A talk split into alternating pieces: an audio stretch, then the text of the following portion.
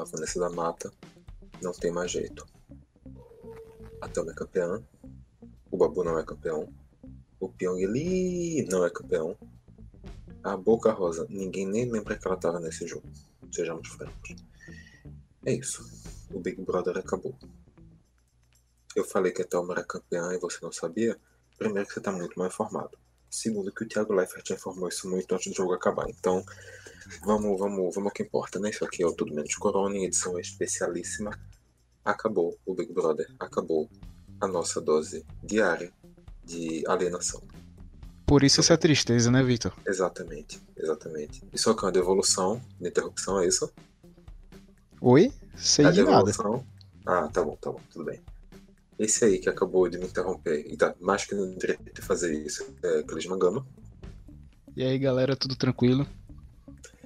Também estão por aqui Lúcio Souza. Olá, Vitinho. E aí, quem Olá. nós- e também olá pra quem está nos ouvindo. Danilo Melo. Eu queria mandar um salve pro editor do BBB que fez um trabalho sensacional a- o programa inteiro. Parabéns aos envolvidos. E Rubi Pereira. Bessa pai, tudo bom? Olá, pessoas. Vai ter que contextualizar esse bem sapai aí. Oi? Ai, meu Deus do céu. Essa história de novo. Com certeza tem algum podcast que você já saiu. Com certeza. Mas enfim, Ai, eu sou o pai de Rubi antes da viagem no tempo. É basicamente isso que você precisa saber. E eu, no caso, sou Vitor Aguiar, que hoje estarei conduzindo vocês nessa viagem ao longo da temporada do Big Brother. É. Eu não tenho emoção porque acabou o Big Brother, eu não sei mais o que eu vou fazer da minha vida. É isso, gente. Lamento. Desculpa. Mas então, vamos começar já com o pé direito, né? Vamos começar falando da final, o que realmente importa, o que decidiu quem leva um milhão e meio de reais para casa, além de todos aqueles outros prêmiozinhos que foram ganhando pelo decorrer da temporada. Então eu vou começar contigo, Lúcio, o final do BBB, Thelma campeã, como é que foi o... faz um, um- um panoramazinho dessa final, o que, o que significou, o que significa essa vitória da Thelma. E mais uma vez o bem venceu e amanhã mesmo o Bolsonaro renuncia. Brincadeira. Mas essa edição foi. Não, não pode, aí não pode, aí não pode. Me dá uma esperança dessas depois de que é brincadeira. Ai, amigo, mas tem uma renovada na esperança, assim. É, Foi do caralho, porra. Eu quase gritei aqui em casa quando o Thelma ganhou. É, Depois de muita reviravolta durante todo o reality, depois de muita discussão no Twitter sobre militância, se discutir militância em torno do BBB era válido ou não, se era o esvaziamento das pautas e o caralho a quatro. É, é, do- é muito foda você chegar assim na final, ver do jeito que todo mundo tava é, junto naquilo, assistindo, com expectativa. Todo mundo, assim, vê as pessoas ao redor torcendo pra Thelma e, tipo, ver a felicidade, sabe? De... É, parece muito bobo, mas é muito foda você ver é, Thelma não, é uma mulher negra, de origem humilde, que foi adotada e tal, hum, ganhar o BBB 2020 depois da edição horrível do ano passado e toda a situação política que a gente vive, da gente meio que ter perdido esperança de votação pública, é, dá uma renovadinha na esperança, dá uma aquecidinha no coração. Eu tô muito feliz, eu tô meio eufórico ainda. Eu gostaria de estar bebendo agora no bar, me acabando e gritando. Mas tamo aí. O segredo é tirar essa coisa de um voto pro CPF e deixar a galera na urna voltando enquanto ela puder, tá ligado? O voto pela exaustão. É. Hum, ia ser uma experiência no mínimo diferente. Mas Ruby apenas eu cheguei a ver aqui um levantamento, não sei se está correto, mas dizia que é apenas a quarta vez que uma pessoa não branca vence o Big Brother. Na tua visão, como é que como é que se repercute a vitória assim da Thelma numa final tão disputada, a trajetória que se construiu ao longo disso tudo, Pra se concretizar agora, qual é a tua visão a partir disso? Velho, a Thelma ter vencido hoje é de um peso inimaginável, sabe? Acho que eu não ficava tão feliz com o Big Brother desde a vitória de Gleice, que foi, ai meu Deus, tudo pra mim. Mas representa Gleice foi em muito. 2018, certo? Sim, representa muito, porque na última edição, a, a penúltima no caso, é, de 2019 foi uma grande merda e que uma racista cebosa, ridícula, ganhou o BBB. E eu fiquei tipo, Marcela. McGowan? Queria, meu filho, antes fosse. Eu não lembro sobre o nome da menina, mas é uma tal de Paula. Cebosíssima ela. Assumidamente racista, tipo, eu sou racista mesmo, foda-se. Enfim. E Thelma vencer após esse, esse programa. É, meu Deus do céu, tudo que eu queria na vida, sabe? Babu tava ainda agora no Multishow, falando com o pessoal e tal, e dizendo que pra ele foi um pouquinho incômodo, tipo, chegar no Big Brother e só ter ela de mulher preta lá, sabe? E, tipo, só tinha ela de preta. Ela foi a, a, última inscrita a, a ficar e tal, e ainda venceu o programa. Meu Deus do céu. Essa mulher é incrível. O mundo está aos pés dela agora. Entendeu? Pode pisar em mim, então, meu deixo. Maravilhoso. Tudo pra mim. Ainda estou um pouco nervosa, ainda estou tremendo. Só posso informar isso. Faz, faz parte. Acho que a gente que mais ou menos uma hora depois da. Um pouquinho menos, na verdade, de uma hora depois da decisão, ninguém se recuperou plenamente ainda. Mas, é, tu tava abertamente na torcida pelo Babu e na saída do Babu, algumas pessoas se desmotivaram, algumas pessoas foram pro lado da Thelma, algumas pessoas ficaram meio que sem saber o que fazer. Como é a tua visão dessa vitória da Thelma em relação à, à torcida que não era dela, a torcida que era do Babu? Então, é, falando por mim, lógico, minha torcida era por Babu, mas com ele saindo, eu via que, pra mim, Thelma deveria ser a vencedora, porque, lógico, de todos os participantes que tiveram nessa edição, desde que eu comecei a acompanhar, eu peguei, acho que a partir do. Logo após o paredão de Vitor Hugo, é, Thelma sempre foi a, a mais coerente, a participante mais coerente do jogo, questão do, do que ela falava e das suas ações também. Então eu acho que tirando disso, apesar de ter a minha torcida por Babu, Thelma, por todas essas outras questões, era realmente quem mais merecia, ao meu ver. E realmente a representatividade de tudo isso, dessa vitória dela, é do caralho, pô. É muito massa da gente ver. E soma também a toda a trajetória de vida dela, essa parte da. Tipo, eu sabia que ela era médica anestesi anestesista, né, mas não tinha visto muita coisa ainda sobre a história dela. E acho que ontem ou anteontem eu revirando o Twitter, achei uma thread falando sobre isso e, porra, o respeito cresceu mais ainda. Por tudo que ela já conquistou, tudo que ela é, e ainda mais vencendo esse prêmio é mais do que justo. Justíssimo.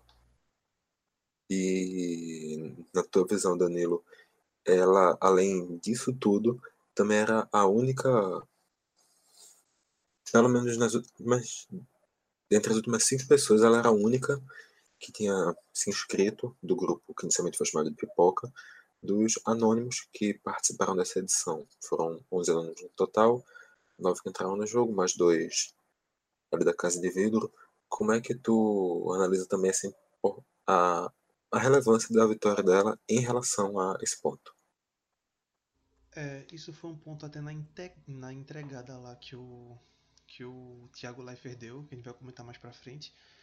É que ela foi uma pessoa que não foi um influencer, que não foi convidada para participar do programa, e eu acho que é significativo no ponto que quando começou essa edição se pensava, ah, os fandons vão ser muito maior do que as pessoas que simplesmente se inscreveram, então tipo, vai sair um monte de desconhecido, vai ficar essa galera e quem vai ganhar é o Pyong Lee porque ele tem mais inscrito no YouTube, tá ligado? Essa era a percepção geral que dava no começo. E a pessoa que se inscreveu, a última pessoa a entrar a ser a pessoa que ganhou o programa, tá ligado? É sensacional. Eu acho que dá pra dizer que a única coisa que o Pyong Lee ganhou nesse jogo foi um tempo longe do filho. O que, convenhamos, não é uma vitória. Sejamos Quem, muito quem francos, a né? brasileira. Essa criança vai ter alguns traumas e tal. Eu fico imaginando. Eu fico triste. A única tristeza do Pyong não ganhar é que esse dinheiro poderia ser direcionado para tratamento psicológico do filho dele. Pesado, mas infelizmente bem merecido. A Rafa pega pra criar. Essa delicinha perdeu o pai no reality show. Caralho. Ótimo Meu que soltaram Deus o do peso agora. céu. O pudor já ficou na primeira roda, então agora vamos, vamos pro negócio mais pesado. Então, um outro ponto também se debateu muito ao- nessa reta final do Big Brother foram as narrativas que foram tomadas. Lá no início da competição, muito discurso sobre machismo a partir da história do daquele grupo de homens que estava fazendo muita merda, que foi confrontado pelas garotas e que cada um deles foi sendo eliminado até que de repente a gente viu 10 mulheres na casa e só o babu de homem. 10 ou 9, desculpa agora a confusão, mas um desses dois números. A casa assumindo um grande protagonismo feminino, o Rei Sisters entrando na, na vinheta do programa, toda semana isso sendo reafirmado, principalmente na reta final. E quanto mais o programa avançava, menos a pauta do racismo entrando na. A pauta do racismo entrando na pauta, isso é redundante, mas. É a situação, ou a discussão do racismo entrando cada vez menos na pauta, ainda que dois dos participantes da semifinal eram negros que estavam ali constantemente repetindo discursos sobre o tema e com o Babu, inclusive, dando aulas para pessoas que tinham comportamentos bem, no mínimo, polêmicos. Olha só, é, Então- segundo, segundo o desenhista do BBB, da Charge lá, a, a Rafa é- é negra também. Eu não sei o que isso significa, eu não entendi. Na. Na moral, esse negócio me deu um ódio. Um ódio. Eu quis matar quem foi que fez aquele negócio. Sabe aquelas animações que, tavam, que fizeram das três bonequinhas lá das minas? Cara, enegre- en- enegreceram, acho que esse é o termo certo, muito a Rafa. É, é- chega a ser assustador, tá ligado? Tipo, ela tava mais negra que a, que a, que a Thelma no desenho. Nossa, Amigo, é podre. Podre, podre, podre. Meu Deus. é o seguinte. Ruby vai falando aí dessa situação dos discursos enquanto eu vou pesquisando no Google para tentar entender isso. Ok, a gente tem que entender uma coisa, que pra militância, quase que no geral, machismo é tipo coisas absurdas. Ninguém pode fazer, ninguém pode falar nada e tal, não sei o que, não sei o que, não sei o que. E racismo tá lá na casa de caixa prego, tentando falar assim, ei, tem isso aqui, ó, não sei o que. Então, tipo, o que aconteceu com Babu, o que aconteceu com Thelma, de ficarem reafirmando sempre discursos que aconteceram dentro da casa que foram racistas, a galera tá tipo, uhum, tá bom.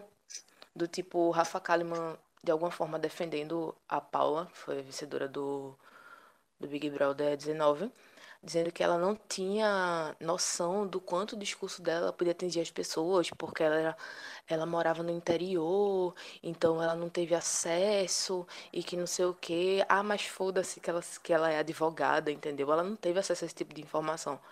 Mas isso retrata muito como as pessoas veem, sabe? Tipo, machismo e homofobia é uma coisa absurda, não pode acontecer. Mas racismo, peraí, calma. Ela não é racista, entendeu? A coitada, ela falou isso sem querer, foi sem pensar, sem maldade no coração. É basicamente assim como as pessoas veem as coisas. Então, tipo, não a me famosa choca. passada de pano, né? Exato, não me choca nem um pouco ver comentários racistas serem tratados como tipo, ah não, pô, tranquilo, sabe? Não tem problema. A Ivy ficar votando o Babu, paredão, todos os paredões possíveis, sem motivo, não tem problema, sabe? É só porque ela não bate com ele. Ai, velho, babu gritar demais nesse trem, velho. Não é possível, caralho. Sem nada pra fazer. Votar Porque de alguma forma ele falou grosso com ela. Ela não gosta que gritem dentro, de, dentro da casa, mesmo ela sendo a pessoa que mais gritava em linha reta dentro daquele programa, entendeu? Tudo sempre tem uma justificativa, tudo tem um motivo para o racismo acontecer. É Eu acho isto. também importante lembrar, só citar assim do que tu falou, nos momentos que a Eve decidiu que não, ela não ia votar mais no Babu, ela passou a votar na Thelma. É Eu acho isto, que sabe? isso é importante de ressaltar também. E é, e é sempre aquela justificativa, não também, tenho, né? não tenho afinidade com fulano, entendeu? Porque eu não me bato com fulano, porque tem uma coisa assim, não sei o que, enfim.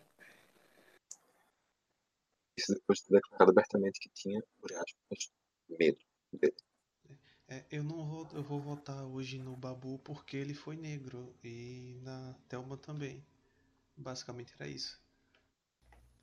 É tipo o episódio de Todo Mundo Odeia o Chris, que é, o cara tá dando depoimento pro policial, explicando como seria a descrição de quem roubou o carro, mas aí o policial só ouve. Ele é negro, negro, negro, é, pensa negro, tem cabelo negro, respira negro, não sei o que. Tipo isso. Olha, a testemunha disse. Ele era um homem negro, de pele chocolate, cerca de 2 metros de altura, pesava mais de 100 quilos. Tinha olhos castanhos, estava usando um uniforme de escoteiro com boina amarela. Ele usava calças escuras e sapatos pretos, tamanho 44. E ele tinha um sinal no pulso esquerdo. Ah, e ele mancava muito também.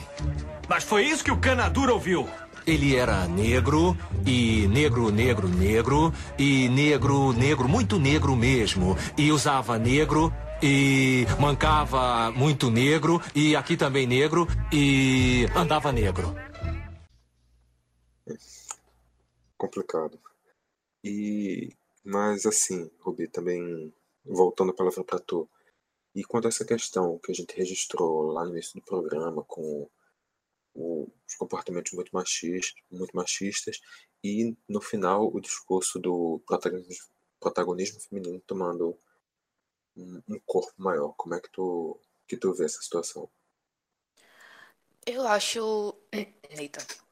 Eu acho importante ter aquele momento em que Daniel e Ivy entram e falam para as meninas que realmente tudo que elas tinham ouvido, que elas tinham falado, era verdadeiro e elas foram cobrar isso dos caras e tal, não sei o quê. Só que isso gerou uma ideia de que, tipo, foi daí que surgiu esse negócio de fada sensata dentro do programa e tal, não sei o quê. Porque, ah, eu, eu estou certa sobre tal coisa, então eu vou estar sempre certa sobre tudo que eu falar. Então, tudo que eu disser que é machista é realmente machista. Tudo que eu apontar é aquilo e pronto, sabe? Foram discussões muito importantes e que realmente deviam ser levantadas e que tiveram, como é que posso dizer assim? Um. Ah, esqueci a palavra agora.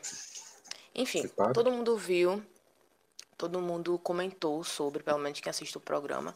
Então é importante ter esse espaço para a galera discutir sobre o que é machista. Então, uma, frase de Marcela, ela conversando, né, tipo, ah, deviam encapsular a autoestima do Watson para vender e tal, não sei o que. tipo, é importante você ouvir esse pouquinho de coisa para entender como é que tudo funciona, entender quando a gente é machista ou quando não é. Mas isso gera um sentimento do tipo, todo mundo é certo, sabe? E, véi, não dá, meu irmão, não dá, saca? É importante ter esse tipo de conversa, as pessoas entenderem o que significa machismo, que ele mata mulheres todos os dias e que ele também atinge os homens, que é importante a gente falar sobre isso, mas também, tipo, velho, tem outras discussões acerca disso, saca? Ficaram todo, muito, mu- todo mundo muito focado no que. Não, porque as meninas falaram isso, as meninas não sei o que, não sei o que, não sei o que, não sei o que, não sei o que. Aquela fala de Bianca Andrade. Esse negócio aqui é Gil, Gil Power? Isso é um filme, sabe? É meio isso. Mas, enfim. É, só acho para esse tentar excesso, é, esclarecer eu um acho- pouco, na tua visão, seria mais uma questão de uma visão única do da, da abordagem única da situação, ou seria mais uma questão de que por ter conseguido algum aspecto, as pessoas se tornaram donas da verdade? Qual seria dessas duas que tu acha que encaixa melhor na situação? Amigo, isso é, É muito, foi muito doido, sabe, o que aconteceu durante o processo do programa. Por exemplo, Marcela, ela entrou como sendo e construiu uma imagem de uma pessoa super consciente e que tinha é, discursos muito muito certinhos. Eu acredito nisso, minha verdade é essa, não sei o quê. E o fato de ela estar certa sobre alguma coisa criou uma imagem completamente contrária dentro do programa, por exemplo, sabe? E aí Marcela acaba sendo eliminada por ter atitudes no qual ela não se permite estar aberta para outras pessoas, para poder discutir realmente. Porque acho que esse é o, talvez seja o ponto que deixou a desejar. Tipo, se falava tanto sobre, ah, a gente tem que ensinar, não sei o que, não sei o que, não sei o que. Na hora de ensinar, tipo, não, não, não vou mais. Não deixa isso pra lá, cancela. Tô cansada e foda-se todo mundo. Não sei se tô sendo muito clara, mas enfim. Uhum, uhum. É, e realmente essa discussão tem, tem, tem muito pano para manga, porque não é, não é uma situação simples de entender, de explicar, de se ver também. São muitos aspectos, muitos discursos e que convenhamos também, muitas vezes, quem está quem tá lá dentro só vai perceber a, a dimensão da situação também quando, quando chega aqui fora. Mas, Lúcio, também na tua visão, como é que tu sente essa essa evolução das narrativas do, do programa? Ai, amigo, eu acho que é, o programa tentou pintar muito a narrativa de protagonismo feminino, né? Principalmente com a formação do. Desde o top 5, eu acho, eu já tava insistindo nisso. E aí, com a saída do do Babu, e agora na final reforçaram isso mais uma vez, protagonistas mulheres, blá blá blá. E conectando com o que o Ruby falou, tipo, houve um destaque muito grande para a discussão em torno de machismo, e todo mundo que estava assistindo é, tomava, assim, né, principalmente eu via mais pessoas brancas é, que tomavam muita posição de ah, é, eu posso perdoar racismo, mas eu meu limite é quando começa é, no machismo. Tipo, perdoa a pessoa ser racista, mas não perdoa é, machismo e tal. Tipo, como se as questões de raça fossem pautas menores. E não e aí... é, e só para deixar claro, não é que deveria se perdoar um dos dois. É, é. mais pro lado do contrário. Pois é, tipo, é das pessoas negligenciarem a discussão sobre essa pauta, porque como é uma pauta que talvez não, não desinteresse a elas, né? É, o que coloca elas no lugar do opressor, porque é, muita gente eu, eu vi usando uma desculpa, quando a Ivy saiu, usando desculpa de racismo estrutural para dizer, ah, é porque eu não tinha culpa, não sei o quê, porque é racismo estrutural. Sendo que é, é justamente isso. Racismo estrutural é implica que as pessoas brancas, elas são inerentemente racistas, elas estão na estrutura que coloca elas em posição de privilégio. E aí, é, o papel delas é de entender isso e se colocar como aliados da luta antirracista. Não é somente tentar tirar o cu da reta quando as, as coisas apertam, sabe? Não é, ah, não, deixa isso pra lá, depois a gente discute. Não é colocar isso como uma pauta secundária. E isso foi o que a gente viu no programa. Tanto é que, tipo, muita gente usava a Thelma de Tolkien às vezes, tipo, pra tirar o babu, pra se colocar contra o babu, né? E ter um véu ali de. Ai, não sou racista, eu gosto da Thelma. Eu estou torcendo pela Thelma. Mas foi só o babu sair que colocaram os carrinhos pra fora e começou um mutirão a favor de Manu ou Rafa, tá ligado? Então, o cenário que se pintou foi meio que esse, tipo, é, para mim, o BBB serviu muito para ver os discursos. Quem das pessoas próximas a mim sustentam os discursos de militância delas, sabe? Não foi nem pela militância do programa em si, que convenhamos, né? mas, é, mas muito mais por quem estava assistindo e como as pessoas estavam reagindo ao meu redor. Como as pessoas que eu vivia botarem a cara tava se pagar de desconstruída na internet e o caralho a quatro estavam é, falando merda de Babu assim na cara dura, sabe? Tipo, tudo bem você não gostar dele, ele não é seu favorito. Eu tenho um ranço horrores de Manuela, de Manuela Gavassi. Mas eu não, não, vou sair xingando a menina de puta nem nada. tá ligado? E tipo, a galera fazendo comentários super escroto, babou. É, sendo bem desonesto. Tipo, pegando coisa fora de contexto pra colocar ele contra a Thelma, pra dizer que ele tava sendo machista, né? Coisas assim, silenciando. Tipo, é, muita gente também que me deu um gatilho assim, usando o termo macho pra falar do babô, porque é muito recorrente, assim, se usam costumam tratar o homem negro, né, como essa coisa da sexualidade animalesca, do homem viril, voraz, que é desumano, né, usar o termo macho é meio que animalizar isso, enfim. É... Pra mim serve muito isso, sabe? As máscaras vão cair. Eu não gosto disso, sabe, Vitor Hugo? Ô, ô Lúcio, é, isso me veio uma pergunta agora na cabeça. Pra todo mundo na geral aqui. É, esse BBB acabou com amizades? Ah, amigo, acabou não. Eu, eu pelo menos, eu me acho, eu me acho pessoalmente infantil em vários aspectos. Principalmente no que corresponde à vida adulta, trabalho e coisas assim. Porque minhas personagens se misturam muito, não consigo ser sério. Mas, em relação a isso, eu tenho minha consciência limpa, sabe? Tipo, eu gostaria de dar um murro na cara de alguns franguinhos? Sim. Mas, estamos aí, amigo. Tipo, eu sei quem é quem agora, como as pessoas, quem é coerente com as coisas que defende ou não. E quem vai só na palhaçada do reality de querer defender a, a, a Fave, a quem é o incel de fórum, né? que é a gayzinha bichartes que paga de woke militante em uma rede social e na outra tá xing... e daqui a duas semanas vai estar tá xingando as cantoras de cadela fracassada, sabe? Então, fica com Deus. Nossa. É, Clisman, tu não fala muito tempo. Responde essa pergunta de Danilo. Então, é, acabar a amizade não chegou a acabar não, mas quando eu vi que tava começando a rolar uma animosidade muito grande, como a gente até fala no Caixa de Brita, eu tirei um pouco o pé de estar tá falando sobre BBB com, com algumas pessoas, porque eu vi que o negócio tava esquentando demais e sem essa necessidade. Então não cheguei a acabar a amizade com ninguém, nem ninguém acabou a amizade comigo, mas Nesse momento deu uma afastada. Depois volta a falar de novo, tá de boa. Pelo menos eu acho, né? Da minha parte vai estar de boa. Hum, será mesmo? Eu, eu vou te falar Nos próximos dias grupo. teremos novidades aí no WhatsApp de Clismo. É...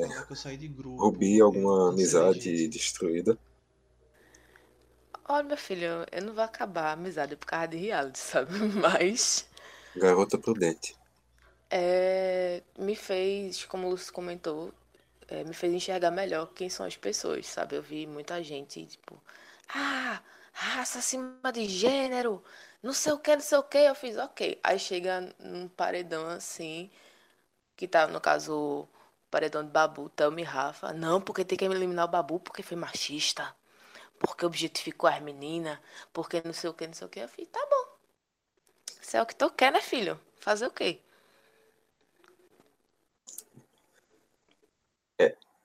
E também, Lúcio, a partir do que. Ah, só para responder também, eu também não terminei de amizade, não. Ah, só vi umas duas discussões começando ali, tirei o pé. Uma amiga que no final estava torcendo simplesmente contra a Tama, porque desde o início pegou um ranço muito grande dela. E que também acabou só, só nisso mesmo. E um cara que estava torcendo pela Eve, mas isso é outra história. É, quem foi esse doido? Isso é outra história. Adolf Hitler. Mas assim, é, Lúcio, no que tu falou também teve uma coisa que me chamou a atenção. Tu falou que muita gente utilizou a Thelma meio que como um escudo para dizer que não era racista, alguma coisa mais ou menos assim. Tu acha que isso não vai para pessoas de dentro da casa? Ô, de amigo. Olha, é mais recorrente do que a gente imagina, né, amigo? Eu acho que sim. Eita, olha os nudes chegando. Foi, foi culpa minha, culpa minha, desculpa. São os, são os nudes que prometeram se Thelma ganhasse. Mas eu acho assim que rolou é, de usarem Thelma como chaveiro pra dizer que não era racista. É, mas é o que a gente, que a gente imagina, né, amigo? Tá a vida cotidiana da gente. Atos como esse. Gente de usar o amigo negro como chaveirinho pra dizer que não é machista, usar o amigo gay, usar. É, dizer, ai, não, mas eu tenho mãe e irmã também. Como assim eu sou machista? Então. um cheiro. O argumento mais batido desde 1930. É, e, assim, a vencedora foi uma mulher negra, mas, obviamente, outro, outra pessoa negra que também teve uma quantidade absurda de atenção ao longo de todo o programa foi o Babu, que, mesmo depois de sair do programa, continuou tendo uma grande quantidade de atenção. Além das participações comuns do eliminado, o Babu recebeu uma homenagem no dia seguinte no, no Big Brother, no caso na semifinal, no sábado, no domingo, perdão, o Babu recebeu uma reportagem do Fantástico. Um, um eliminado do Big Brother tendo um, uma matéria do Fantástico sobre si, uma coisa bastante inusitada.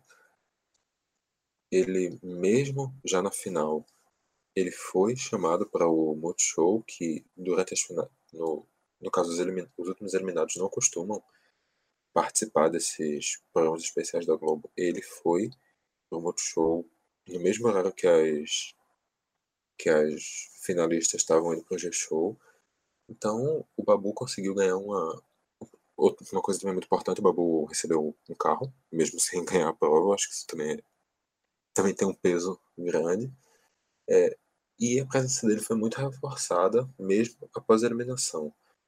Clisman, você, torcedor declarado do Babu, Babuzete de coração, por que, é que tu acha que aconteceu esse processo? Como é que tu lê essa situação? Então, é, eu vejo que essa. toda essa comoção. Comoção não é a palavra, mas.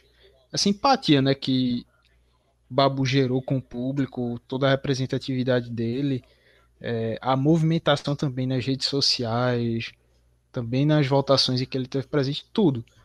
A Globo, querendo ou não, soube capitalizar isso para ela. É, também não, não conseguiram manter Babu para final, né? Mas de todo jeito. Acabou o programa e tá tudo Babu indo para tudo que é, é, outro programa da Globo participando e tudo mais, mostrando esse carisma dele.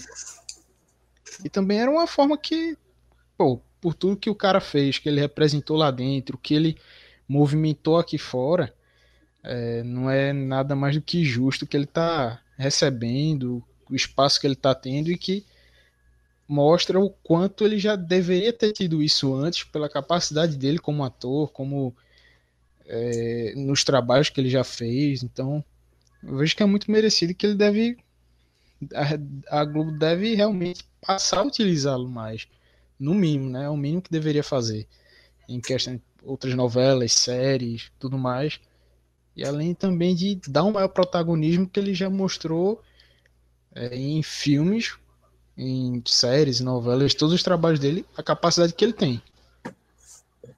Convenhamos também utilizar o Babu até uma maneira da Globo capitalizar esse sucesso todo, né? Que Exatamente. também é, na é Legião da Boa Vontade, a Globo tem que fazer seu dinheiro e ela tem muito bem que saber aproveitar essa oportunidade que está batendo na porta dela também. É até uma questão de burrice da Globo se ela não aproveitar mais o Babu. Com certeza. E, e Danilo, é, a pergunta que não quer calar. Quando virão as provas de quem fuma mais rápido a carteira de Malboro, Malboro e de quem imita melhor o Tim Maia? Que azar do caralho o Babu teve o programa inteiro. Velho, não teve uma prova do anjo, não teve uma prova do líder, não teve nada, velho, que ele ganhou. É, é assustador. Eu até comentei com o Lúcio algumas semanas, alguns dias atrás, que eu pessoalmente tô me dispondo para fazer um banho de sal grosso no babu, defumar a casa dele com Paulo Santo, essas coisas assim, porque meu velho tá precisando, bicho. E eu dei essa ideia, né? A gente tava lá no grupo do Caixa discutindo sobre maneiras do Babu ganhar o líder e fumar uma carteira de Houston seria uma prova que eu, eu acho que ele ganharia. Também não sei aí do pulmão da Manuela como é que tá, mas eu acho que o Babu levava essa fácil. Não, Esse é realmente muito interessante. Algumas pessoas dali tentam fazer isso. Ia ser realmente, no mínimo, no mínimo diferente ia ser. E só pra trazer uma correçãozinha aqui, o Babu chegou a ser anjo, sim. Logo na segunda semana. Mas foi autoimune ou foi pra imunizar alguém? Imunizou a Thelma. Hum, ah, verdade, verdade, eu tinha esquecido disso. É porque tipo, eu comecei a acompanhar aí. Tipo, eu perdi a primeira semana e comecei a acompanhar da segunda. Tipo, eu não cheguei a ver o chumbo no programa.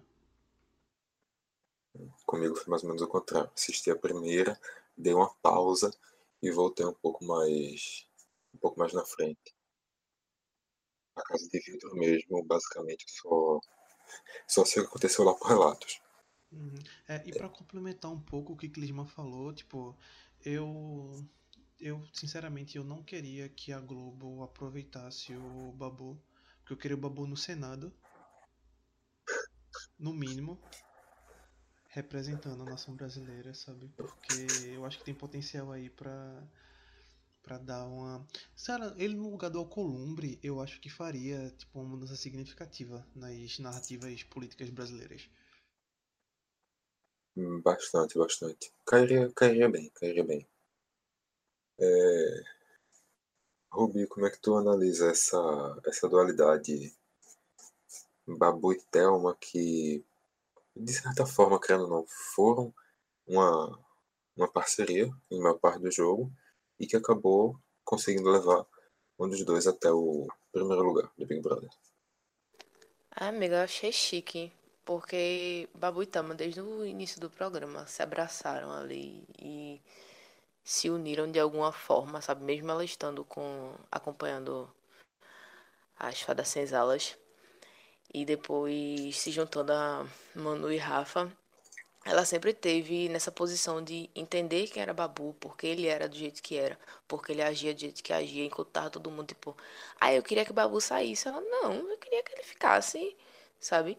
E eu acho que ele levanta discussões importantes em relação a isso, da gente se apoiar e da gente buscar sempre estar junto de pessoas que aparentemente se pareçam com a gente, claro, mas que tenham suas vivências diferentes, enfim, mas a gente tá sempre buscando estar próximo um do outro, sabe? Falando sobre pessoas negras, e, explicitamente, na verdade. Então, acho importante em relação a isso, sabe? Acho muito. ah, Foi muito bonito, velho, ver os dois se abraçando quando se conheceram, assim, ela chegando ele. Foi muito bonito conhecer e tal. E o crescimento da amizade dos dois durante o programa, sabe? Foi lindo. Aff, queria mais. Emocionante. Relatos emocionados.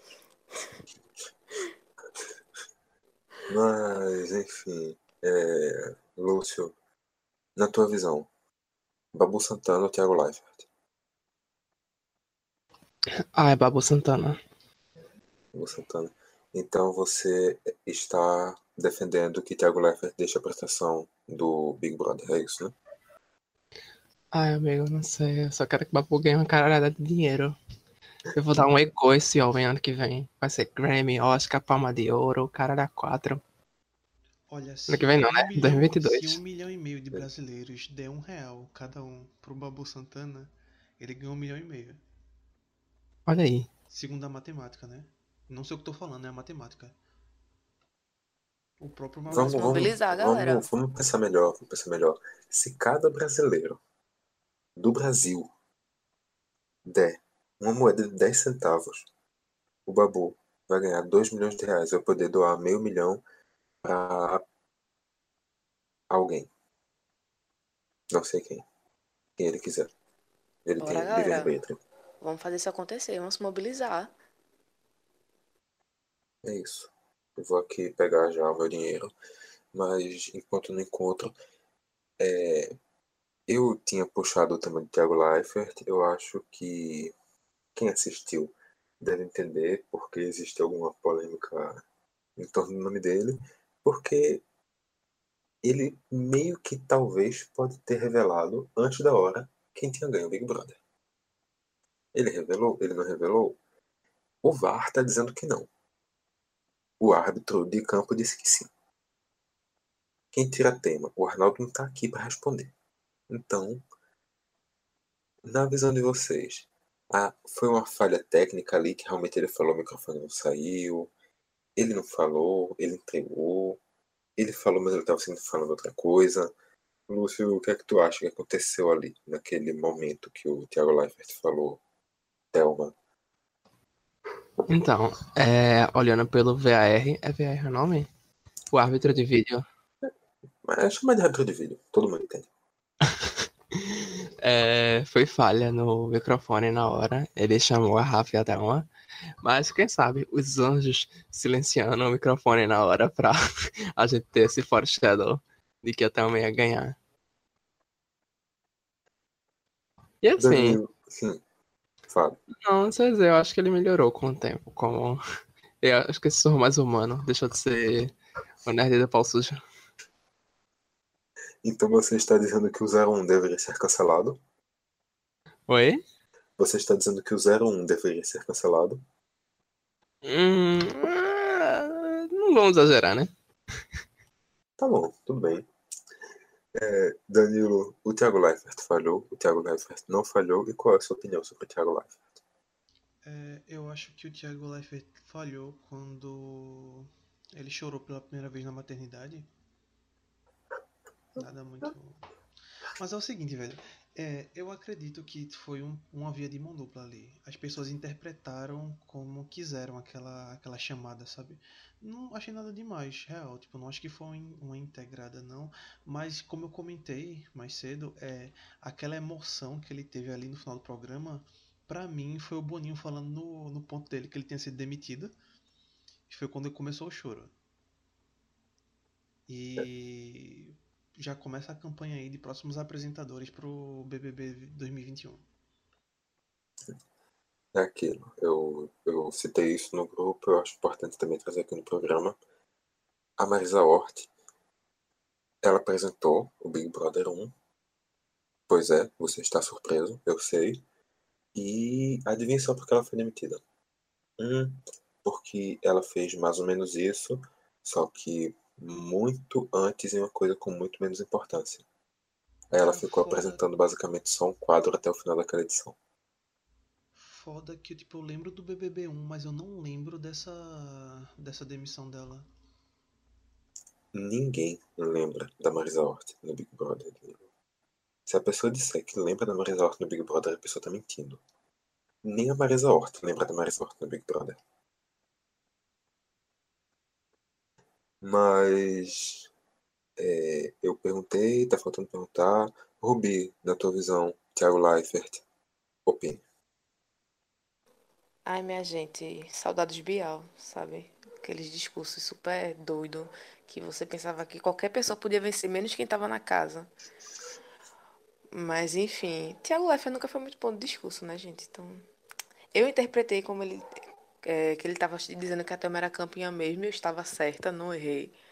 Então, quem ouviu desse jeito, que bom, quem não ouviu, paciência, entendeu? Tá lá, interpreta do jeito que quiser. E por favor, Boninho, tira Thiago Leifert, que eu não aguento mais não. Alguma sugestão de apresentador? Qualquer pessoa é melhor do que ele. Peraí, qualquer pessoa não, calma. Que tem, sugeriram umas coisinhas por aí que misericórdia, né? Mas por mim poderia colocar Eu Babu vou, mesmo. eu vou defender Já tava ali, ó. minha. Eu, eu senti que foi pra mim isso aí, eu vou defender a minha escolha, porque o Rebrangino seria um ótimo apresentador do BBB. Ai, meu Deus. Danilo, Imagina, não. pô, tipo, igual ele fez com o Magrão. A pessoa vai sair. Só Babu! não. Seria demais, pô. Tudo bem, Danilo. Tudo bem. Maílson! Legal, Danilo. E Eu só sei o nome dois goleiros pernambucanos, desculpa.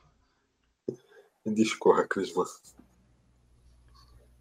Rapaz, é, como esse é o primeiro Big Brother que eu realmente acompanhei pra caralho, antes eu acho que eu só tinha assistido. Não lembro a edição, se foi 7, 8, 9, 10, não faço nem ideia. Mas enfim, esse foi o primeiro que eu realmente parei pra assistir desde que eu comecei a acompanhar até o final. Eu achei Thiago Leifert bem de boa na condução do programa. Não tenho a, a referência do que era Bial, só de, do que eu vi a galera falar e tudo mais. É, questão também de outros programas que as outras edições, na verdade, que Thiago Leifert apresentou, também não faço ideia. Então, para mim foi de boa. Se fosse para trocar, eu discordo de Danilo Rambran Jr. Não dava, infelizmente não dá fosse para botar, botava pro Thiago Medeiros, né, para levar alguém daqui de Pernambuco, leva Thiago Medeiros, toda vez vai chegar lá no telão, chama os participantes de minhas joias e tá de boa, pô, é mais tranquilo. Tá, agora eu tenho outra sugestão. Diego Borges. Imagina um, um discurso de Diego Borges pra eliminação de alguém no paredão. Meu amigo. Não, a primeira eliminação já ia ser dele. Dia como apresentador ia ser elim o eliminado da primeira semana. Ia ser tal qual Marisa Hort.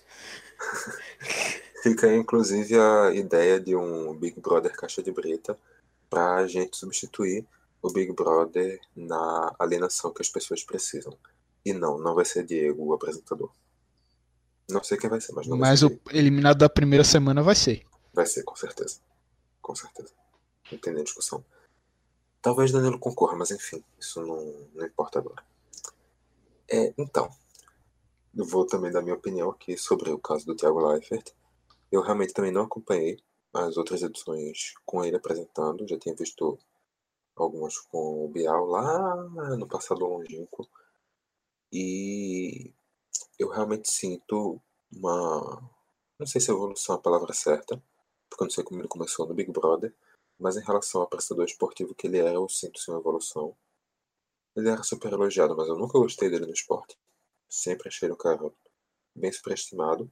Nesse Big Brother eu achei ele até aceitável. Todos os discursos de eliminação dava para entender quem era ali pela quarta palavra? Dava. Tinha mistério? Não tinha. Ó, eu gosto de Mas na comparar. Desculpa te cortar, Hã? mas eu gosto de comparar o, o Thiago Leifert àquela pessoa que não sabe brincar de amigo secreto e entre- entrega logo no começo. né? O, realmente, os textos de eliminação dele são mais ou menos isso. Não dá pra, pra fugir. Mas eu acho que, excetuando esse ponto, a condição dele é, é bem aceitável. Ele tá sendo um cara carismático, tá se envolvendo com a, com a galera da casa e isso traz um, uma empatia mais pro programa. E quanto à questão da falha ou não, eu não sei. É isso. Eu não sei. Eu vi aquele vídeo umas 10 vezes, eu fiquei olhando. E eu não sei. Eu não sei. Eu acho que aqueles árbitros de vídeo bem polêmicos, como o primeiro que foi instaurado aqui no Brasil, e deram um título para o esporte que até hoje ninguém entende como deram aquele título para o esporte.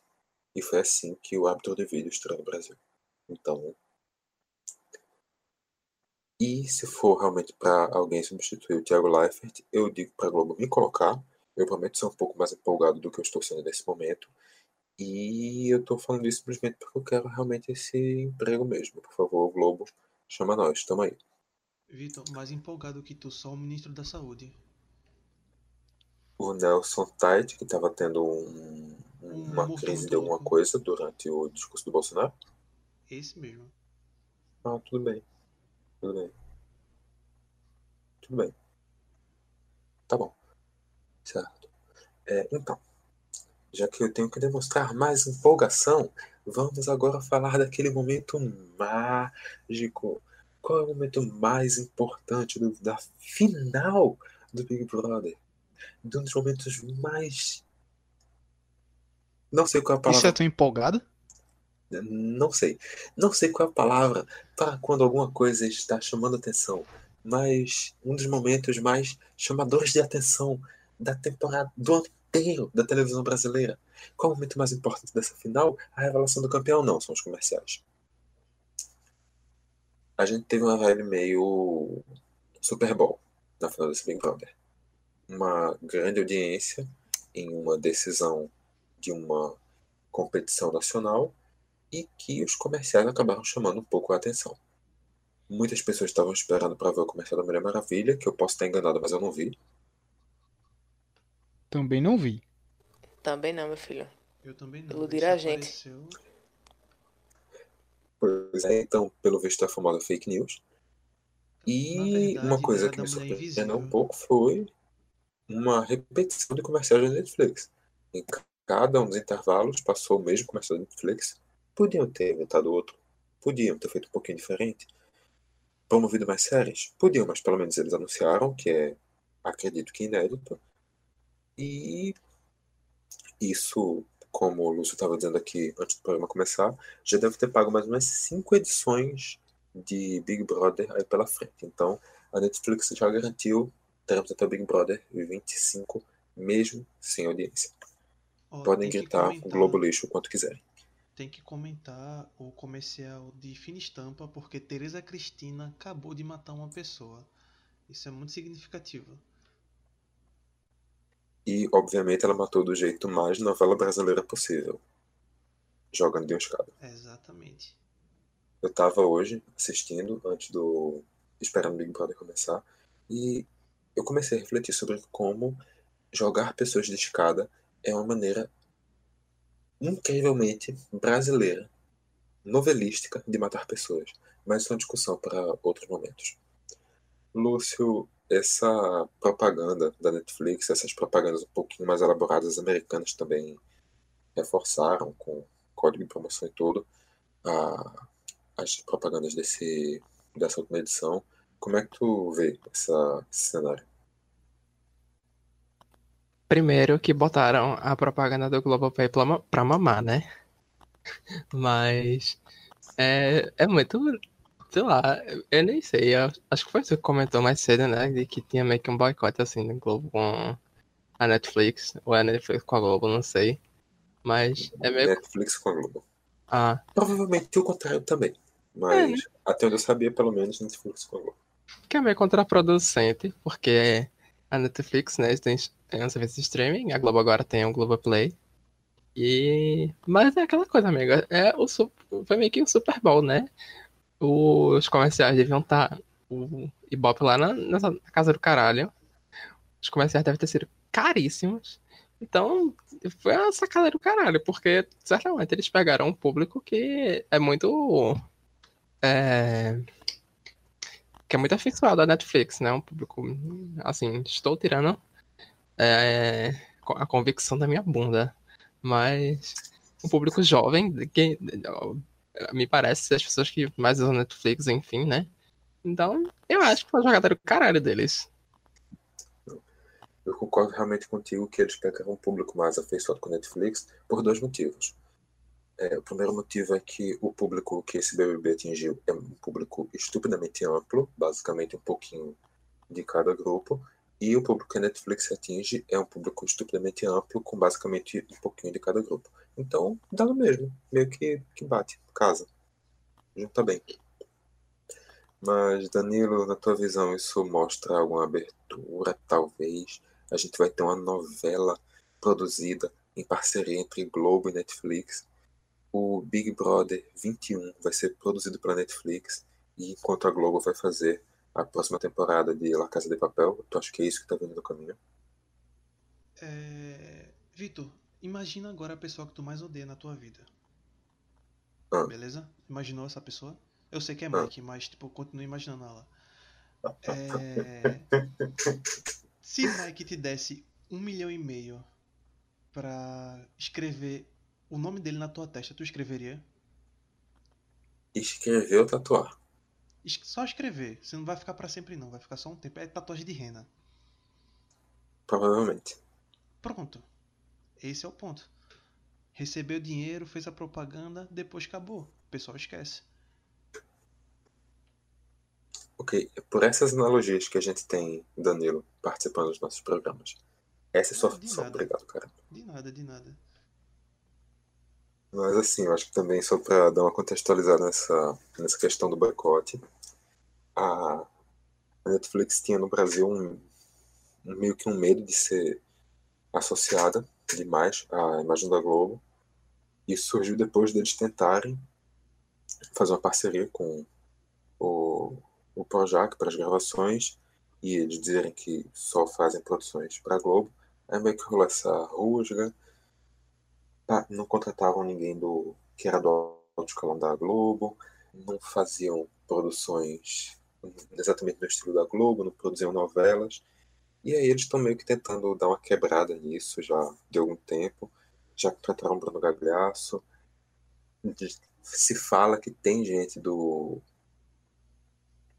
Se fala que a Netflix americana pressiona a Netflix brasileira pela produção de novelas. E agora, se propõe na Globo, acho que também é mais uma quebra de paradigma. Eles já tinham tido parceria com a Band para transmissão de séries, com a, com a SBT para transmissão de episódios, mas propaganda com a Globo realmente eu acho que é, pelo menos até onde eu sei, é inédito. Então, aí uma, um paradigma completamente sem relação com o Big Brother que o Big Brother ajudou a quebrar. Tá vendo? Big Brother também é cultura para os que dizem que não. E assim, Rubi, acabou o Big Brother 20. A Theo vai campeã. A Rafa ficou em segundo, Manu em terceiro, Babu em quarto. E no ano que vem, isso é basicamente o que a gente vai lembrar daí. Porque no ano que vem a gente vai estar olhando para outros, provavelmente 18 participantes. E o que é que tu acha que pode estar vindo por aí? O que é que tu acha que essa, essa edição vai colocar de pressão no ano que vem? Rapaz, a, edição de 2020 já tá. Mal acabou. E já tá colocando a de 2021 pra. Bora, minha filha. E aí? O que é que você pode fazer? Eu acho que vai ser meio difícil bater essa. Não sei ainda. Tô digerindo a situação. Mas vai ser. Vai rolar muita comparação. Sabe? Tipo, a galera vai ficar em cima. Não, porque na edição passada rolou isso, isso, isso, nessa agora, então. Talvez a Globo vá ter um pouco mais de cuidado a procurar os participantes, selecionar tudo bonitinho e tal, para ver como é que vai ser, ou não, entendeu? Foda-se se o participante tem ficha criminal, se ele foi acusado de abuso, violência, qualquer, qualquer coisa do tipo, né? Porque é o que ela mostra nas, nas últimas edições. Mas o parâmetro tá alto. Vamos esperar o sarrafo subiu. Oi? O sarrafo subiu. É isto. Eu não espero nada menos do que aconteceu agora. Boa sorte. Tudo que eu posso desejar. Sofro. Clisma, na tua visão, uma pessoa que não tinha o costume de acompanhar, acompanha essa edição, Tu acha que vão conseguir te atrair para o ano que vem? Tu acha que isso foi uma coisa de momento? Como é que fica a tua relação agora com o Big Brother? Rapaz, dependendo das pessoas que forem convidadas, pode ser que eu resolva assistir e acompanhar da mesma forma. É, o que me instigou muito a estar acompanhando essa edição foi porque eu chegava no Twitter, dia de eliminação ou de paredão, 90% pelo menos da minha timeline era só BBB, BBB, e aí tá, eu tentava ignorar, mas tinha hora que, porra, vou ver. E aí tinha a galera soltando os vídeos, e foi aí nessa questão de, desses vídeos, por exemplo, tinha as dancinhas de Babu e por aí vai, aí eu, pô, comecei a gostar dele. Aí com... quando vi, já tava sabendo da, das coisas pelo Twitter, porra, se eu tô vendo aqui pelo Twitter, eu vou ver na TV também. Comecei a acompanhar. Uh, mas aí, dependendo de quem tiver, pode ser que eu já de cara, não, vou assistir e eu quero. Eu acho que isso é bem possível. Se não, se eu acabar não empolgando, aí acho que eu vou acabar vendo pelo, pelo mesmo ângulo. Se no Twitter gerar um engajamento bom da, pelo menos da minha bolha, meu círculo social, acho que eu vou acabar indo junto também para assistir. Mas realmente, a, essa edição aqui eu gostei. Foi legal também, então vamos embora. Eu acho que fica por aí. Certo, então, só para ver se eu entendi certo. Você vai seguir o que seus amigos estiverem fazendo. É mais ou menos isso. É, por aí. Se, a, se tiver algum, convid, algum dos convidados aí que os famosos que eu conheça, que eu, sei lá, tenha acompanhado na rede social há algum tempo, coisa assim, beleza, eu acho que eu posso até já de cara começar a ver. Mas se não tiver, aí eu vou mais pela galera mesmo. Ok, só tenho que abrir, no caso aqui, uma outra pergunta. É, De onde é que tu tirou que vai ter convidado no ano que vem? Sei lá, eu acho que se eles abriram o precedente para esse ano, pode ser que ano que vem, com a fórmula boa do jeito que foi agora, eles repitam. Precedente por precedente, eles já abriram precedente para família, para gêmeos. Sim, com certeza, mas eu acho que se O- tem uma repercussão tão boa funcionar. feita essa aqui, um sucesso desse jeito, pode ser que repitam de novo. Possível, Entendeu? Ano possível. que vem tem que ser só com político, pô. Bota o Rodrigo Maia, bota. Quem mais? Bota o Bolsonaro para ele passar três meses longe da, da presidência. Geraldo Júlio. Alô, Marcelo. Quem É. mais? Tanta gente pior no mundo que a gente pode estar afastando, tá se preocupando com esse. Bota o Trump, bota o Kim Jong-un, se ele ainda estiver vivo. Rapaz. Convenhamos, a vida do Kim Jong-un é mais mistério sobre se a Tom ia ganhar hoje. Do que se a Tom ia ganhar hoje. Eu queria que ver o tá Silas vivo. Malafaia no BBB. Isso é intriga da oposição. Um salve para a melhor Isso aí isso é interessante. E, Lúcio, o que é que tu acha de, de parâmetro que essa, essa edição vai colocar agora? Ah, amigo, eu acho que a gente vai esperar que seja uma edição tão bem roteirizada quanto foi essa. É, Quando, por exemplo, o Ruby comentou sobre se teriam mais atenção com quem vão chamar, ficha criminal e afins, mas a gente também tem de pensar que às vezes é, eles convidarem essas pessoas que são problemáticas pode ser de caso pensado também, porque sabe que vai gerar esse buzz vai gerar essas discussões, que é o que vai trazer visibil- visibilidade, né? Então, eu acho que eu acho que deve manter o mesmo padrão para o ano que vem, devem continuar insistindo nessa narrativa que dialoga com um discurso mais é, posicionado sobre ra sobre gênero, raça, não sei. Vamos ver o que é que dá. Não, pô, só imagina 2021 ser a primeira edição com um serial killer num programa de. Ai, eu apoio que liberem a rinha de subcelebridade na próxima edição. Ia ser, ia ser interessante, mas Caralho, uma prova do líder na base do soco ia ser incrível, pô. Ah, já quero o Maguila na próxima edição de convidada. Duas horas de soco sem segmento. E o que é que tu acha, Daniel? Vai dar pra repetir, vai dar pra fazer nesse mesmo nesse mesmo padrão ou essa foi a edição que matou Big Brother pra sempre? Eu queria que tivesse matado, sabe? Tipo, ah, pra mim, hoje seria tipo, hoje, ontem, não sei. Foi hoje, foi hoje. Foi depois da meia-noite que acabou, saiu o resultado. Acabava o Big Brother, tá bom, já ganhou quem tinha que ganhar. Quem não ganhou, não ganha mais. Mas pra um ano que vem, se acontecer, se a gente tiver vivo, o mundo não acabar, é, eu acho interessante que se pense numa proposta diferente. Sabe? Numa coisa nova, numa coisa que não seja nem o que fizeram antes, nem o que fizeram nessa edição. O que, por exemplo? Tenho nem ideia, velho. Tipo, realmente eu tô. Tal qual tem um programa com RSP, já tô bêbado bastante pra não pensar muito bem nas coisas. Mas. É, podiam, sei lá, inovar, sabe? Trazer. Sabe? Ir pra além do, do famoso, sei lá, pensar. Coisa, não sei, velho. Eu realmente deixo, deixo na mão do Boninho isso. Ir pra além do famoso, pensar o quê? Animais? Imagina, pô, primeira edição Furry do BBB. Ai, não, Danilo. Meu Deus. Eu acho que as provas de resistência seriam um grande problema. Porra, pelo menos podia ser, sei lá, bota o Louro José pra participar. Isso aí eu defendo. É melhor do que Inclusive, já ia ser meu favorito até o final. A cena do. A cena do, do banheiro ia ser substituída pela cena da caixa de areia, pô. Ia ser muito bom.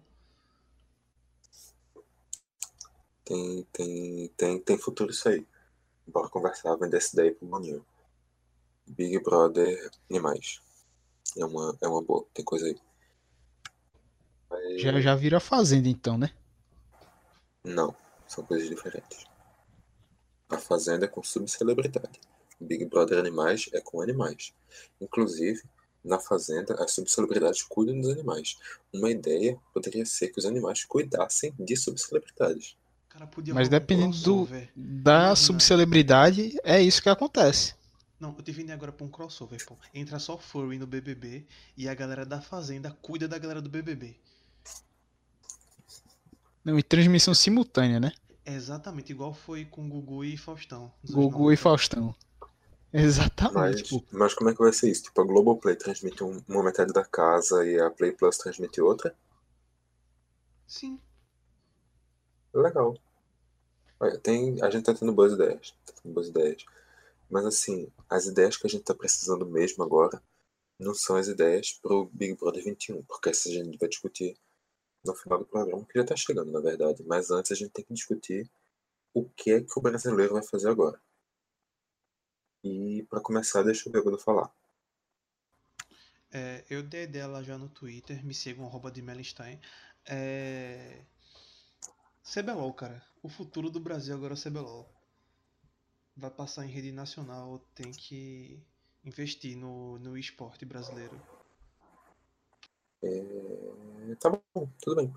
É, Rubi, você vai assistir o Mestres do Sabor da Rede Globo? Deus me livre, amiga, eu não passo por uma vergonha dessa. Mas eu não sei o que eu vou fazer na minha vida, não, ser Big Brother pra comentar. Eu tô, tô meio atordoada ainda. Não absorvi muito bem essa informação. Mas desde já quero deixar claro que não concordo com o CBLOL passar na TV não, não vai dar certo, entendeu? Cancela isso. Não, pensar outra forma de entretenimento. Essa não. É isto. Eu, particularmente, assino embaixo e passo a pergunta para Lúcio. O que vai ser da nossa vida? Ai, amigo, e vamos de impeachment do Bolsonaro. Terceiro impeachment em, em 30 anos. Mas. Vamos procurar entretenimento, né, amigo? Ou então a gente surta com a realidade de novo.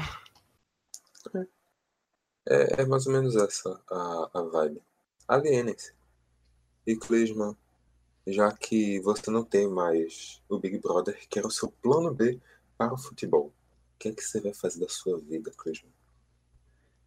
agora vai ser jogar mais no PC, tentar assistir alguma série, já que eu acho que, porra, a última série que eu realmente parei pra assistir foi BoJack no final do ano e começo do ano, sendo que antes disso eu já tinha, sei lá, quase dois que eu não parava pra assistir série nenhuma.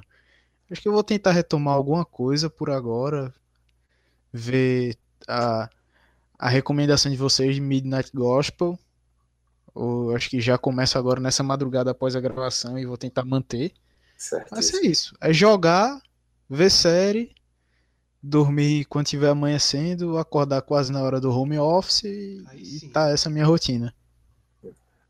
Vale repassar aí a dica para os ouvintes. Assistam Midnight Gospel. É uma coisa tão maravilhosa que, de maneiras separadas, eu já vi quatro pessoas chegando para recomendar essa série aos berros. logo mais vai estar por aqui. Provavelmente. Estamos com, com esse planejamento. Mas, assim, também vou dar, vou dizer o que é que eu acho que o brasileiro tem que fazer agora. Eu acho que agora o brasileiro tem que escutar podcast. Eu acho que é uma boa.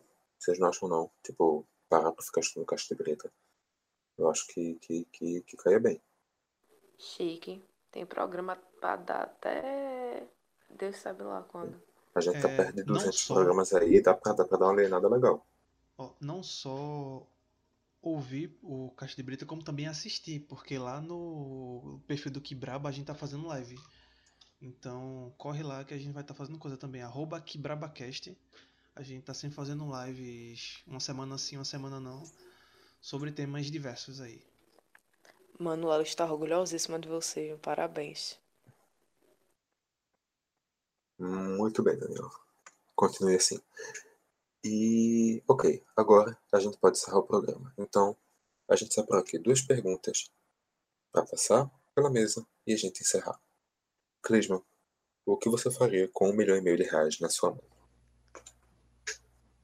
Então, com um milhão e meio, ah, primeiro eu deixaria de morar no cu do mundo. Pelo menos ia morar no canto mais perto agora do das coisas. Pra com certeza quem- também. Pra quem não sabe, Clisma mora na UR11, que é um bairro rural de Arapiraca, Alagoas. Exatamente, Agreste Alagoano. E aí com isso eu pego um interestadual todo dia para ir trabalhar e também para voltar para casa. Mas acho que depois disso também botava uma grana massa pro caixa de brita. A gente já fazia logo o estúdio, todo mundo com equipamento massa.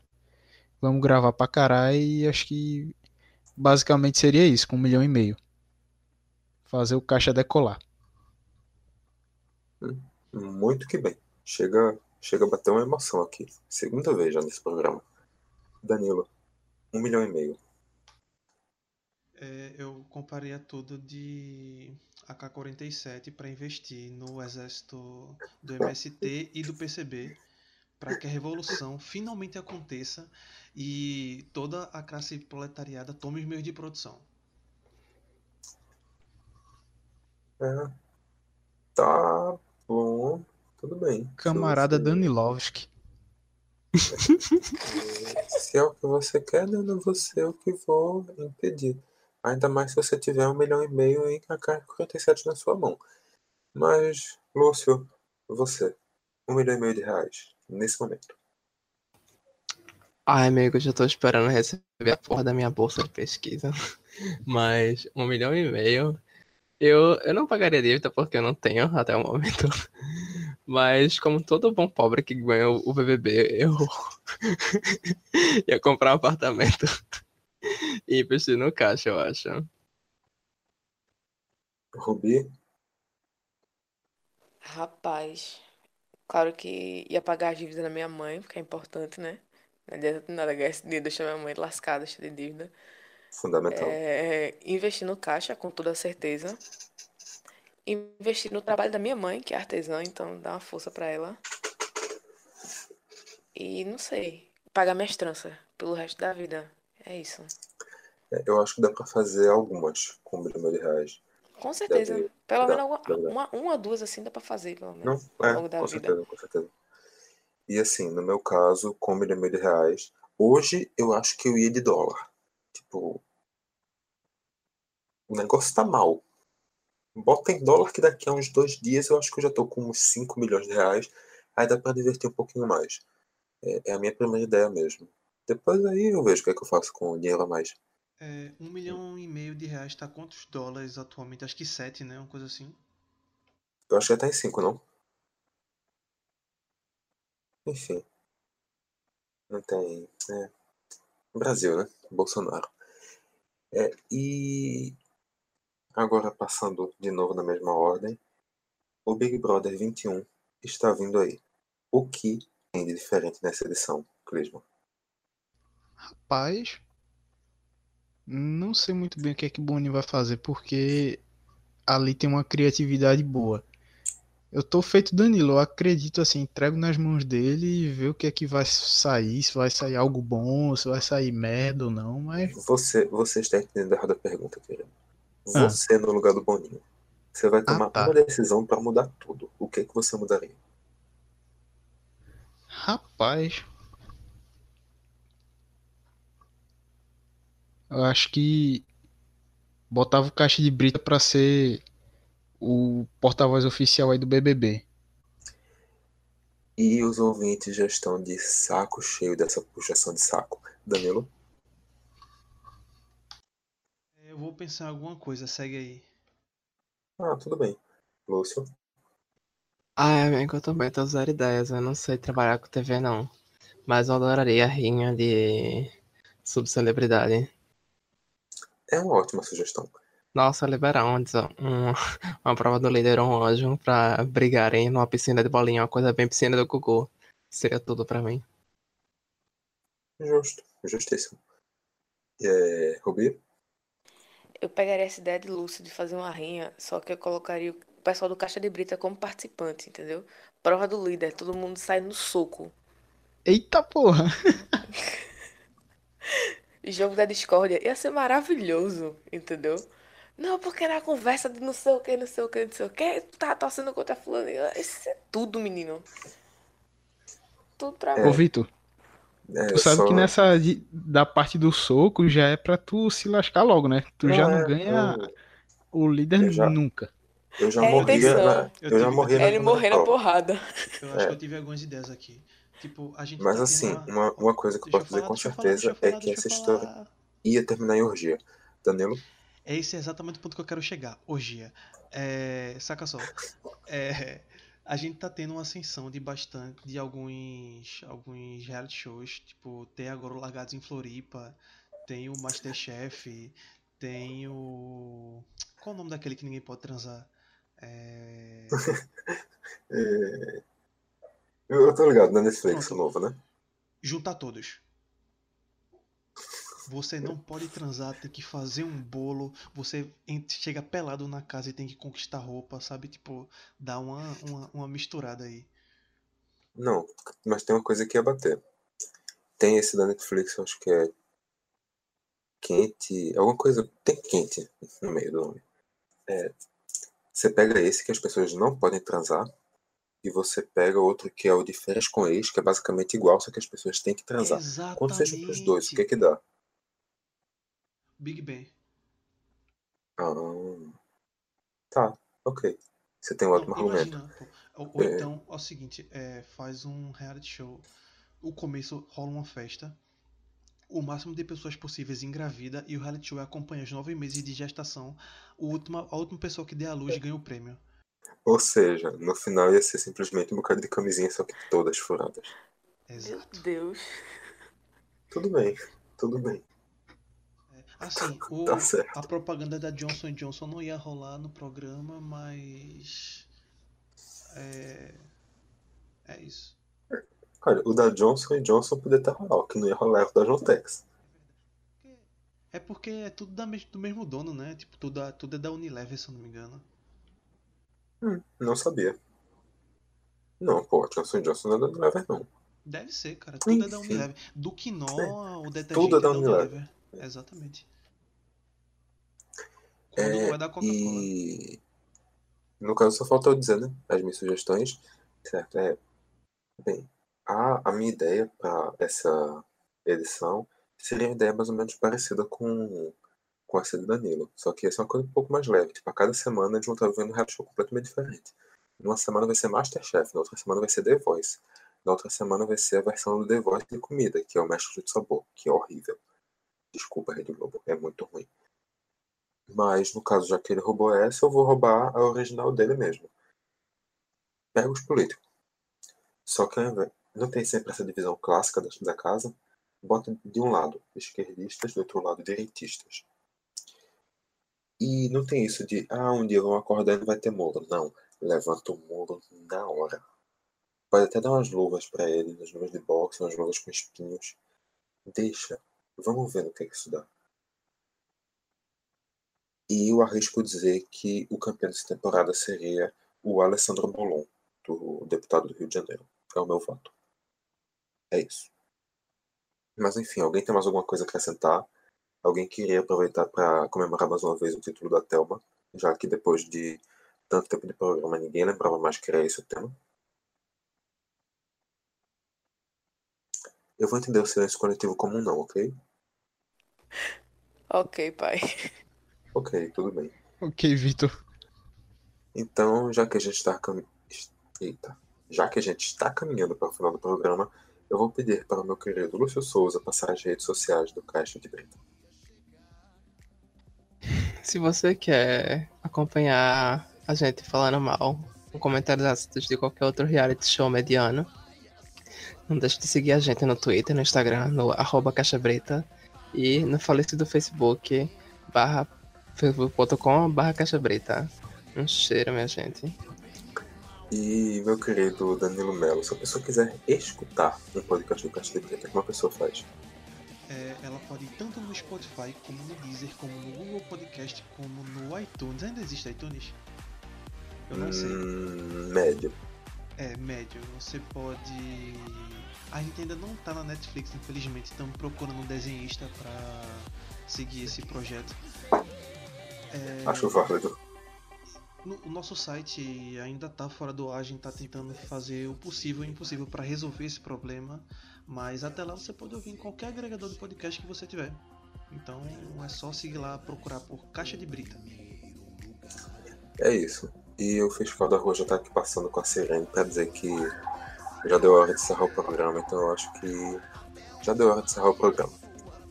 Fiquem em casa, lavem as mãos, usem álcool, não bebendo como o Trump queria nas mãos mesmo, tipo, higienizando. É, se quiser, pode. E a gente se vê em breve. Melhor beber álcool do que pinho-sol, né? Não é porque o álcool que ele queria beber seria o isopropílico mesmo, no caso, porque ele não faz muito bem também não. Você não fala Assim, bebe- sol- Quer beber álcool, Quer bebe, sei lá, uma fazer vodka, um- bebe uma pitu. Não bebe álcool isopropílico, cara. Não faz isso. Enfim. Até a próxima. Valeu, falou. Cheiro, Tchau. pessoas.